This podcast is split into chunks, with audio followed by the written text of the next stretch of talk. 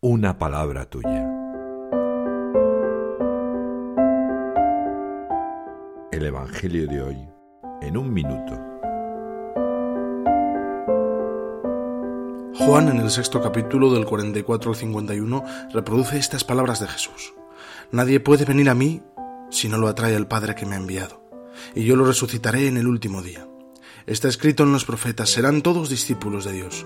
Todo el que escucha al Padre y aprende viene a mí. No es que alguien haya visto al Padre, a no ser el que está junto a Dios.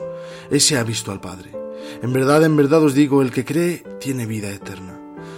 Luego Jesús añade parte del discurso de los días anteriores apuntando que es el pan vivo bajado del cielo y que quien coma de ese pan vivirá para siempre. Este Evangelio me recuerda que he de pedir fe al Señor, que el Padre me atraiga con la fuerza de su amor y me una a Jesús para siempre. ¿Dónde busco alimento para mi alma? ¿Dónde encuentro, sin embargo, verdadero alimento?